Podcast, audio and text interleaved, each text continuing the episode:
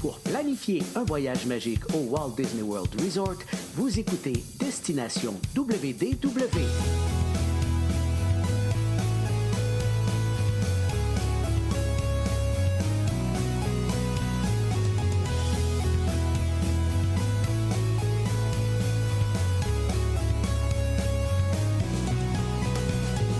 Et voici votre animateur et ami personnel de Mickey, Jean-Philippe Paré. Bienvenue à Destination WDW. Un gros merci pour le téléchargement. Pour les gens qui nous écoutent en audio, vous allez retrouver nos épisodes sur notre site web, sur Spotify, Apple Podcast et compagnie, et euh, en version vidéo sur notre chaîne YouTube et euh, sur notre page Facebook. Je vous invite bien sûr à vous abonner aux deux endroits. Hey, Aujourd'hui, super content, super excité parce que je commence, on commence en fait une nouvelle série d'épisodes avec notre ami Michel. Donc, Michel, qui est notre, bien sûr notre cast member préféré, mais du côté du podcast aussi, c'est un peu notre, notre historien, notre passionné d'histoire préféré de Disney. Salut Michel, comment ça va? Hey, salut Jean-Philippe et salut tout le monde qui est à l'écoute pour la nouvelle série. Content de vous retrouver puis vous parler de plein de choses palpitantes. Vous allez adorer notre nouveau sujet. Tout à fait. Donc, 2023, on célèbre 100 ans de magie. Donc, ce sera le, le titre de notre nouvelle série. Donc, on va faire quoi? Une dizaine d'épisodes environ, là, euh, un par, bon, décennie ou à peu près. Là. On va des fois aller un petit peu plus loin. Ouais, c'est ça, ça va décaler un peu. On dit un pour dix ans, là, une par décennie, mais des fois, on va décaler un peu où on va regrouper selon ce qui s'est passé dans les années. Mais en principe, on devrait avoir une dizaine d'épisodes pour arriver à la- à l'anniversaire euh, au mois d'octobre. Tout à fait. Donc, 1923, les débuts de la Walt Disney Company. Euh, bon, Michel, bon, justement, même si on connaît l'année de fondation de la Walt Disney Company, euh, est-ce qu'ils ont fait quelques essais avant le lancement officiel de la compagnie? Ah ben oui, c'est sûr. L'année d'avant, on parle de Walt Disney qui, qui a vraiment fait sa... Comment on dirait ça? Ça s'appelait l'Afogramme. Et sur l'Afogramme, avec monsieur, euh, toute sa petite gang, puis Obi Works, mais ça n'a Mhm. pas fonctionné. Ça a duré un an, puis ils ont eu beaucoup de problèmes. C'était pas des businessmen. Puis ils avaient même essayé avant de faire une autre compagnie qui s'appelait Disney iWorks Corporation. Ça a duré un mois. C'était pire, tu sais. Alors ils ont essayé, puis ça n'a pas fonctionné. Mais au moins, ils ont essayé, tu sais. Puis là, c'est ils ont fait un. Comment que ça s'appelle? euh, Alice euh, les Alice Comedy qu'ils appelaient? Oui, oui, oui, Alice Et puis, euh, ils ont fait. euh, ce projet-là les a quand même menés loin. Même si on faisait faillite puis on changeait, on prenait le dossier puis on le ramenait quand même avec nous autres. Puis, il n'y avait pas assez d'argent. Puis, écoute, c'est là, quand on parle que Walt mangé des cannes de bine, là, mais ça commence là parce que, heureusement, les locaux étaient payés de la première euh, Walt Disney Company qui s'appelait pas comme ça. Mais dans l'Afogramme, au moins, il pouvait rester là-bas. Puis, c'était vraiment difficile pour lui. Mais il a réussi à s'en sauver. Puis, il y a un bon donateur qui a aidé à sortir de la crise et de cette faillite-là du OK. Puis là, est-ce que c'est à ce moment-là vraiment que tout commence concrètement? Oui, tout commence concrètement parce que là, il décide de se lancer en affaires, puis il dit on se lance en affaires, puis on va s'en aller à Hollywood. Ce qui est complètement aberrant pour les gens. C'est comme, mais voyons, le- la compagnie d'animation, tout ce qui se passe au niveau du cartoon, ça se passe à, à New York. On comprend pas pourquoi ils s'en vont là-bas. Je redis toujours ma fameuse phrase, mais a suitcase and a dream. La belle petite chanson qu'on dit qu'il est parti avec 40 dollars là-bas, c'est qu'il s'en allait chez Oncle Robert. Chez Bob, ça coûtait pas un sou, fait qu'il s'en allait là-bas. Mais à Hollywood, il se passait quand même pas mal de choses, mais on a dit, ben, on va s'en aller là-bas, puis je pense que ça va être mieux pour nous autres. Mais les deux frères, ils ont bien fait de s'en aller là-bas parce qu'ils ont quand même décroché euh, un contrat pour réaliser 12 films. Fait que 12 petits films, Ouais. là, c'était vraiment très payant pour l'époque. Ils étaient vraiment très heureux. Alors, raison pour laquelle on s'en va là-bas, puis c'est ce qui est arrivé. Donc, dans le fond, c'est à la suite de ce contrat-là que tout se concrétise, en fait, pour la compagnie? Oui, parce que quand on parle de la date, c'est vraiment le 16 octobre. Et pourquoi on dit que la date officielle du début de la Walt Disney Company est le 16 octobre? C'est à ce moment-là qu'on a signé le contrat avec la gang pour pouvoir faire Alice Comedy. Mais euh, c'était quand même une petite affaire. On est sur la rue euh, Kingswell Avenue à Hollywood. Et puis, euh, c'est la date de la signature justement pour les... je dis toujours les Silly Symphony, mais ça, c'est après. Mais Alice Comedies, qu'on parle de Alice Mhm. Wonderland, il y a six premiers épisodes qui sont là. puis C'est grâce à ça là, qu'on décide de faire la compagnie. Mais au départ, on disait que c'était une compagnie qui ferait juste des, euh, des, des productions de films. là. C'était juste pour ça qu'on a dit, bon, au début, on va appeler ça, vu que c'est Roy qui suivait Walter, on a dit, on va appeler ça la Disney Brothers Studio. Mais Mhm. euh, Walt a dit, non, non, là, on va mettre un nom spécial. Un, il s'ostinait beaucoup avec Roy. Tout d'un coup, que ça déchire, puis lui, il s'en va. Qu'est-ce qui va arriver? Ah ouais. pensait quand même loin. Puis il dit, je suis pas sûr que c'est une bonne idée parce que en mettant Walt Disney Company, c'est Walt tout seul. Oui, il est chapeauté par Roy, puis Roy, ça le dérangeait pas vraiment, malgré les petites, les petites tempêtes à l'occasion un vers l'autre. Il était capable de dire, oui, c'est une bonne idée de faire ça, on va appeler ça The Walt Disney Company. Elle a été renommée, vous devez savoir qu'en 1929, on a changé le nom pour Walt Disney Production parce qu'il y avait plein de petites affaires qui étaient au-delà des films. Puis en 1989, on a décidé de ramener ça à la Walt Disney Company.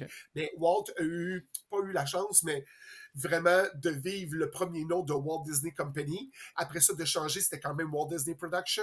Et on est revenu en 1989 sur la Walt Disney Company. Puis vous devez savoir que le slogan, on est proche quand même, on parle du 100 ans de magie, mais vous devez savoir que le slogan de la compagnie, c'est quand la magie prend vie. Oui, tout à fait, tout à fait.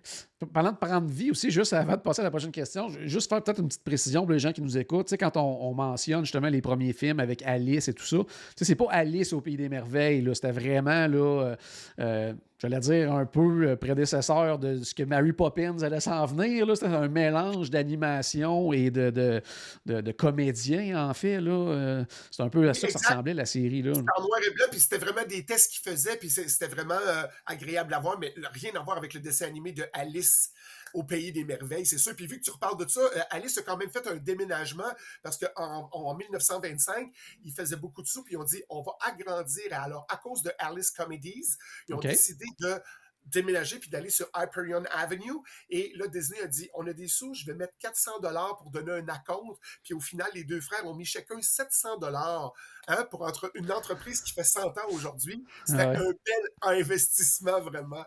Alors oui, effectivement, tu as bien fait de faire la, la précision là-dessus. Merci, Jean-Philippe. Parfait. Donc, du côté de, la Walt Disney Company, bon, on cherchait bien sûr à, se démarquer, à être reconnu et tout ça. Euh, quelle meilleure façon que de, de, fait, de créer son propre personnage à ce moment-là?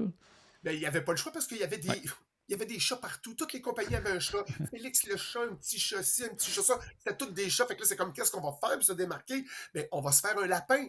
Mais le lapin était un bon vendeur. Puis c'était comme, wow, super, comment qu'on va l'appeler? Qu'est-ce qu'on va faire? Finalement, ils l'ont appelé Oswald. C'était Oswald the Lucky Rabbit. Mais au départ, c'était juste Oswald. C'est quand ils ont fait affaire avec euh, Universal, c'est monsieur Charles B. Mintz qui a acheté les, euh, pas acheté les droits, on, arrête l'histoire maintenant, c'est qu'il prend une entente avec Disney, puis il dit Vous allez nous faire une série, puis ça va s'appeler Oswald the Lucky Rabbit. Donc, les deux ensemble ont comme trouvé un peu le nom. C'est pour ça que c'était agrippant des fois, parce qu'on dit hey, Ça se peut pas que juste d'un coup sec de même, lui, il change tout ça. Euh, les deux en avaient parlé, mais c'est comme Waouh, on a une série sur Oswald, go, on y va. Fait que là, en 1928, jusqu'en 1928, je veux dire, c'est comme wow, là, on va quand même retirer beaucoup d'argent de Oswald de Lucky Rabbit, mais Lucky Rabbit, il va prendre le bord parce qu'en 1928, on a un problème de droit d'auteur. Il s'en va pour aller négocier.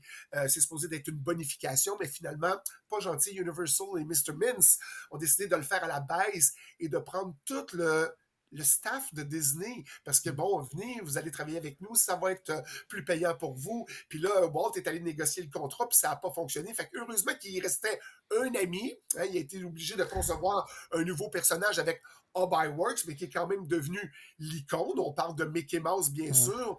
Puis euh, ceux qui connaissent pas l'histoire, ben, j'espère que vous la connaissez, mais que dans le train, il griffonne, puis qu'il parle. J'arrête pas de dire ce mot-là à chaque fois, mais notre Mickey Mouse aurait dû s'appeler Mortimer, ce qui est très affreux comme nom, mais que grâce à Lily, qui est assez intelligente pour dire What about Mickey? Et c'est de là qu'on a parlé de Mickey Mouse. Mais lui, a voulu quand même qu'il retourne avec, travailler avec ses traites parce qu'il restait des mois avant qu'eux autres déménagent à New York. Ça a été très pénible pour lui, mais on a quand même eu une belle vedette et les contes de Disney ont apparu à ce moment-là. Donc, 1928, ça a été à la fois l'année d'un gros échec pour la compagnie, mais d'un gros succès. Donc, tout ça dans la même année. Exact. Il y a des palpitations chez la Walt Disney Company. Écoute, le, Steamboat Willie qu'on parle, c'est notre premier film, novembre 1928. Puis c'est comme, wow. Puis, euh, ça, on n'a pas parlé souvent, par exemple. Je vais vous dire une autre anecdote à ce sujet. Euh, même s'il avait donné de l'argent, on va acheter un terrain, puis on va faire ça. Il y avait beaucoup de dépenses, donc il est retombé pas en banqueroute, mais il n'y avait plus d'argent, Walt. Et quand on dit Walt a été profiteur, oubliez ça, il a été obligé de vendre sa voiture quand même pour finir Steamboat Willie. Il n'y avait plus de sous, fait qu'il a dit OK, regarde, on va vendre la voiture pour arriver à réaliser son projet. Fait que euh, c'était vraiment quelque chose, mais c'était un coup d'éclat parce qu'en même temps, il faisait son dessin animé, puis il y avait le chanteur de jazz qui sortait en même temps. C'était le premier film parlant. Fait qu'il dit si lui, il est capable d'avoir avoir le premier film parlant, moi, je devrais être le premier film d'animation parlant. Fait que finalement, on arrive à la première à un coup de, un coup de théâtre et un coup de nez à M. Mintz, parce qu'elle ne s'est pas faite en Californie, où on a fait, ça on n'en parle pas souvent non plus, mais où est-ce qu'on a fait la première de Steamboat Willie? On l'a fait à New York, dans la ville des dessins d'animation, donc tout près pour que Mr. Mintz et Universal puissent concrètement voir ce succès. Ça s'est fait au Colony Theatre de New York, et puis là, ben, c'est un énorme succès à ce moment-là, puis ça a déclenché vraiment je veux dire, qui découle de tout ça, d'autres personnages qui sont arrivés, mais c'était magistral pour Disney. Et ça non plus, on n'a pas souvent parlé. Yes, on s'en va à New York, puis juste à côté du compétiteur, c'est là, qu'on va faire la première. Yes! Alors tiens, Mr. Mintz! Donc, 1928, euh, année euh, qui, qui, est en fait très émotive euh, pour toute la compagnie de la Walt Disney Company pendant cette année-là. Mais là, 1929, Là, euh, grosse année aussi, mais pour le monde entier, parce que là, parle de la fameuse crise d'octobre, le crash économique. Euh, qu'est-ce que Disney fait pour trouver un moyen de faire plus d'argent? Ben là, on n'a pas le choix. On, est obligé de prendre notre produit et essayer de, le vendre. Mais comment nous, on peut le vendre? Donc, c'est la mise en place de l'utilisation des créations Disney pour faire des produits dérivés. C'est là, c'est à cause du crash de 29 qu'on a commencé à vendre les produits Disney. Mais vous sachez que c'était approuvé par Disney. C'était pas mhm. eux autres qui s'en mêlaient, mais ils le faisaient. Puis il y a même une dame, ça, j'en reviens pas. 1930, c'est la fameuse Charlotte Clark qui a décidé de faire une poupée Mickey Mouse, puis qui est allée présenter ça à Walt. C'est comme, regarde, on pourrait en faire plein des petites poupées. Et Walk, il a trouvé très réussi, mais je ne sais pas si vous avez vu des photos. Euh, moi, je suis pas sûr que j'aurais acheté ça euh, pas mal. Euh, c'était quelque chose. Mais pour l'époque, c'était peut-être correct, mais c'est comme, mon Dieu Seigneur. Fait que la poupée, la poupée a été réalisée comme en série. Elle a été présentée à chaque événement promotionnel. Disney, il y avait toujours, on voit des photos, souvent, il y a une montagne de, de toutous Disney. À côté de lui, il y a des toutous de Mickey Mouse. Puis c'est devenu quand même le premier produit dérivé de Disney. Quand vous voyez ces photos-là, -là, c'est le premier. Puis Mickey Mouse a été quand même, à cause de ça, exporté à l'étranger. Alors, à cause de ces beaux toutous que notre chère dame a fait, euh, principalement euh, en Italie puis au Japon, il y a quand même eu euh, une vague que les gens, c'est comme on aime cette souris-là et on la veut. Au Japon, sont forts ces toutous puis ces bonhommes. Là. Ah, tout à fait, tout à fait. Ben, en plus, je veux dire, c'est à cause de ces produits dérivés-là que Mickey Mouse est devenu connu sur toute la planète.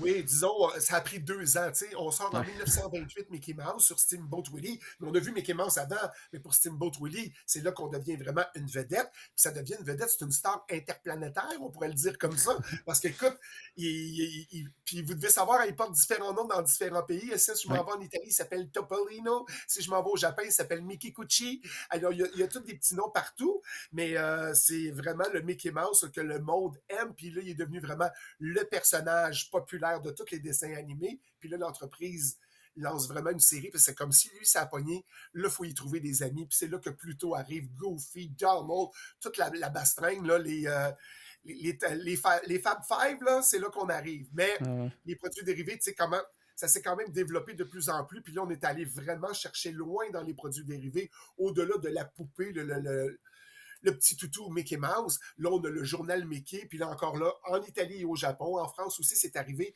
Fait que tous les petits journaux Mickey ont fait leur apparition partout. Puis ben, justement, je pense que c'était à la suite de ça aussi que Disney est approché par un, jeune vendeur qui était euh, très entreprenant, disons. Hé, retenez ce nom-là, lui, il a l'affaire. Kay Kamen, il est allé voir puis il a fait Moi là, je vais vous proposer quelque chose, je vais vendre les produits dérivés, vous n'avez rien à donner, vous n'avez aucun sou à investir et à dépenser, mais moi, je vais vous rapporter 50 000 par année pour commencer. Disney a fait Ouais, on n'a rien à faire pour avoir 50 000, mais il y a d'une chose, par exemple, c'est un contrat qui va assurer 50 000, mais moi, je veux la moitié de tous les revenus que vous allez avoir, mais ça va toujours grossir. Et Disney a décidé de le prendre. Puis là, il a conservé quand même la moitié des gains toutes ces années-là. Mais je ne sais pas jusqu'à temps c'est arrivé. Je n'ai pas assez étudié dans ce cas-là pour savoir jusqu'où on l'a fait. Mais à un moment donné, il s'est mis à verser 2 millions, 2 millions, 5 dollars de dollars à chaque année à Disney. Et lui, il avait le même montant. Ça veut dire qu'on faisait 5 millions avec les produits dérivés. Je t'en donne 2, 2 millions 5. Mais vous avez, on a signé que je gardais la moitié. Ah Disney a fait comme, ah! au début, 50 000 divisé en deux, c'est quelque chose, mais là, quand ça prend de l'ampleur, tu te dis, ah je ne sais pas combien d'années euh, il, a, réussi à signer ça, mais c'était quand même une somme assez considérable. Quand même, oui. hey, revenons sur 1929, euh, euh, année importante euh, pour Disney aussi, à cause de la naissance d'un nouveau dessin animé. tu en as parlé tantôt un petit peu, mais Silly Symphonies. Oui, Silly Symphonies, c'est plusieurs de petites histoires, il y en a plein. Fait que là, Alice Comédie, là, ça commençait à, à, pas prendre le bord, mais à s'étouffer un peu. Fait qu'il fallait avoir une nouvelle série. Puis là, on a dit, on va l'appeler les Silly Symphonies, mais il va en avoir plein. Fait que ça, c'est vraiment une production qui est ça avait tellement de succès que ça donnait une concurrence vraiment forte avec les, autres partenaires qui avaient autour. Puis là, c'était vraiment là, ça, ça, rentrait dans. Attends, je recommence ma phrase. Ça rentrait dedans. Je veux dire, toutes les compagnies qui avaient autour, les séries symphonies, ça leur rentrait dedans parce que c'était vraiment populaire. C'est ça que je voulais dire, parce que c'était une série qui était différente des autres. Puis attention, on parle de Technicolor. Qu'est-ce qui a fait Disney? OK, vous ne voulez pas l'acheter, vous ne voulez pas le mettre en couleur. C'était United Artists qui a décidé d'accepter parce que les autres, il y avait un contrat avec Columbia avant. Et puis, il a dit euh, non, non seulement on va signer avec vous, United Artists, mais on va signer pour une priorité de deux ans. Fait que pendant deux ans, il y avait la priorité des dessins animés en Technicolor. Les autres compagnies ne pouvaient pas le faire. Fait que Disney a pris une coche au-dessus à cause des choses en couleur. Et l'émission le plus, euh, l'épisode le plus populaire de Silly Symphonies, c'est The Flowers and Trees. Puis vous voyez, c'est les personnages où les arbres se mettent à, à, bouger, puis euh, les bras, les, branches deviennent les, bras, puis qui met des personnages partout. Il y a une fleur avec euh, deux yeux, un nez, une bouche. Là. Alors, c'est ces personnages-là qui étaient très populaires. Fait que là, ils ont commencé à être capables de négocier, puis de suivre vraiment la cadence, puis de dire, on va bloquer les autres autour, puis nous, on va aller devant en ayant la priorité. Tu sais, je veux rien diminuer la, qualité artistique des Silly Symphonies parce que c'est vraiment, au niveau artistique, c'est impressionnant, surtout pour les années et tout ça, mais je suis toujours surpris quand je vois que c'était populaire parce que tu sais, c'était un peu euh, psychédélique, un peu. oui, parce que tu as la danse des squelettes là-dedans, là. C'est des squelettes qui dansent, voyons donc, tu sais. Fait qu'il y a plein d'affaires, c'est comme, OK, c'est pour les enfants, ça. Non, oui, c'est ça. Euh, toujours surpris quand même du gros succès parce que c'était effectivement très populaire. Je suis toujours un peu surpris euh, de voir ça. Ben, suite justement à, ce gros succès-là, est-ce que c'est à ce moment-là que justement que Disney s'est réorganisé? Tu parlais tantôt en différentes sociétés. Oui, parce que là, il y avait trop d'affaires, les produits dérivés, les films, les petits films. Puis là, on, s'en allait vers, tu sais, là, on va sûrement faire des, euh, des, longs métrages à un moment donné. Fait que là, il fallait cataloguer tout ça dans différentes sections. Donc, euh, bureau d'administration, les livres, les impôts, tout ça.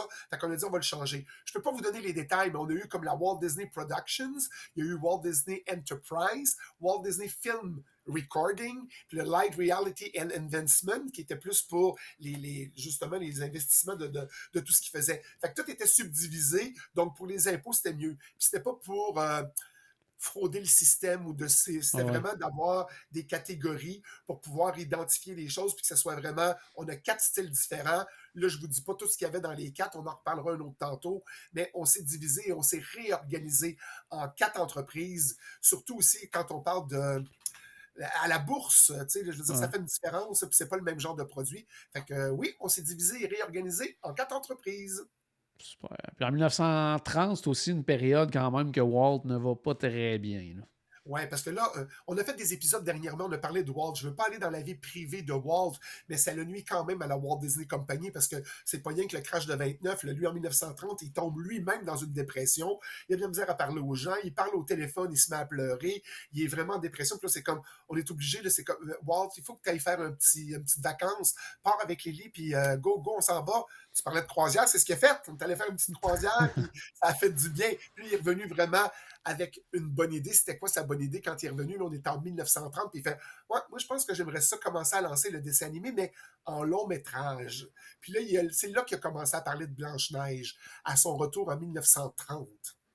C'est justement parce que l'on termine cette première décennie-là déjà dans l'histoire de la compagnie Disney avec tout un projet, parce que même justement, comme tu le disais, même si Blanche-Neige sort seulement en 1937, il y avait déjà ce projet-là depuis un bon bout de temps en tête. Oui, il l'avait écouté jeune, puis mon Dieu, je l'ai déjà vu cet extrait-là, si vous êtes capable de le voir, ça n'a pas de bon sens, mais un petit extrait de Blanche-Neige, ça dure pas longtemps, c'est un film en noir et blanc et c'est un film muet. muet. C'est une version euh, allemande, et là, il écoutait ça en boucle, il écoutait ça en boucle. Moi, juste après une fois, je voulais plus le revoir une deuxième fois. je comprends pas comment il a fait pour ça. Fait tu peux même faire une dépression d'écouter ça. C'est à la blague. Euh, c'était quand même quelque chose comme production. Fait que lui, il l'a écouté souvent en boucle, puis c'est comme je veux avoir ma propre version. C'était ça. Euh, l'idée en arrière de tout ça, c'est de dire je veux avoir ma version à moi. Donc on, là, on est rendu en 1934. Là, il veut vraiment produire le long métrage. Puis là, c'est en 1935, deux ans avant la sortie, que là, vraiment, on fait la marque, puis on dit là, on débute la création de Blanche-Neige on a deux ans pour le faire. Ça aurait pu sortir après 37, mais on voulait vraiment, parce que tous les gens en parlaient, puis là, on voulait pas se faire dépasser par les autres, donc on a dit, faut pas que ça prenne plus que deux ans. Fait que c'est sûr que là, tout le monde doutait de ce projet-là. On l'a même appelé la folie de Disney. Puis le disait, ça ne marchera pas. Puis c'est un projet qui est trop ambitieux, puis ça va probablement mettre la Walt Disney Company en faillite. Fait que tout le monde, non seulement doutait de ça, mais disait, Disney va faire faillite. Comment ça, Disney va faire faillite? Ils font un long métrage de l'animation, c'est la folie de Disney. Fait que ça toujours resté un peu ça, mais le 21 décembre 1937, là, on a fait ça en grand. Et puis, euh, ça a été un succès fou, tu sais. Et c'est de là que vient, parce qu'il aurait pu laisser tomber souvent, mais lui, euh, il nous a appris cette célèbre phrase-là euh, Rêve ta vie en couleur, c'est la vie du bonheur, parce que c'était un film en noir et blanc. Fait que le premier en disant Crois en tes rêves, ils peuvent devenir réalité c'est de là que ça part par rapport à Blanche-Neige plus que les années d'avant. Et en, parlant de couleur, c'est après Blanche-Neige, rêve ta vie en couleur, c'est le secret du bonheur. Parce que pourquoi? Ça leur a amené quand même 8 millions de dollars dans la première année de fonctionnement juste au Canada et aux États-Unis. Blanche-Neige rapporte 8 millions. On est en 1937, les copains. Là. Alors, 8 euh, millions, là, moi, j'ai vendu ma voiture, j'ai acheté un petit terrain à 400 dollars. Mon frère m'a aidé, on a donné chacun 700 dollars. On est sur Young Avenue. Et le bonjour, on est en 1937 et, on récolte, ben, en fait, c'est à partir de 1938 qu'on a récolté le, le 8 dollars. Mais oui, rêver votre vie en couleur, c'est le secret du bonheur, mais c'est ça. Ça conclut notre, euh, euh, notre, épisode, mais je suis comme un petit peu ému de tout ça, de voir tout ça, le, début, puis de voir que ça a duré 100 ans. Puis là, écoute, sa devise à lui, ça prend quand même tout son sens dans le cadre des, euh, des festivités du centième anniversaire, quand eux autres disent quand la magie prend vie, la magie a vraiment pris vie à partir de là. Et là, ça a continué. Puis là, on a 100 ans à parler. Fait qu'écoute, euh, moi, je veux, veux pas que vous manquiez le prochain épisode parce que là, on va commencer à parler de nos classiques parce que là, on a fait des courts-métrages. Puis dans la deuxième décennie, on va parler des longs-métrages qui sont devenus nos classiques et nos films, nos films préférés à nous. Fait que je vous souhaite que la magie tourbillonne autour de vous. Merci encore, Jean-Philippe, de m'inviter encore. Écoute, je suis rendu à pas mal de séries. Puis moi, depuis 2012 que je rôde sur le podcast, je suis super content. Merci beaucoup de m'inviter. Fun, merci encore une fois de ta participation, Michel c'est toujours le fun. Puis très content aussi, justement, de débuter une nouvelle série comme ça qui va se poursuivre jusqu'en octobre parce qu'on célèbre avec, avec vous, les auditeurs, mais avec euh, toute la, compagnie Disney, en fait, les 100 ans de cette compagnie-là qui, euh, en fait, qui nous passionne, hein, qui, fait, font en sorte, qui fait en sorte qu'on voyage, on, voit les, on visite les parcs, on regarde les films et tout ça. Donc, euh, assez incroyable que ce que quand on regarde justement de où ça a parti puis où on est aujourd'hui, Michel, c'est quand même euh, assez impressionnant. Moi, mais moi, je suis vraiment un fan Disney. Là, je suis toujours là, avec vous autres. Je mets mon linge Disney, mais à tous les épisodes, on ne me voit jamais le linge, pas pour faire mon épisode debout, mais je l'ai vraiment tatoué sur le cœur. Alors, on va se voir à la prochaine épisode. Excellent. Donc, à la maison, j'espère qu'on a ajouté un tout petit peu de magie dans votre journée. N'oubliez pas, bien sûr, que tout a commencé par une souris et on se reparle très bientôt. Salut tout le monde. Bye, tout le monde.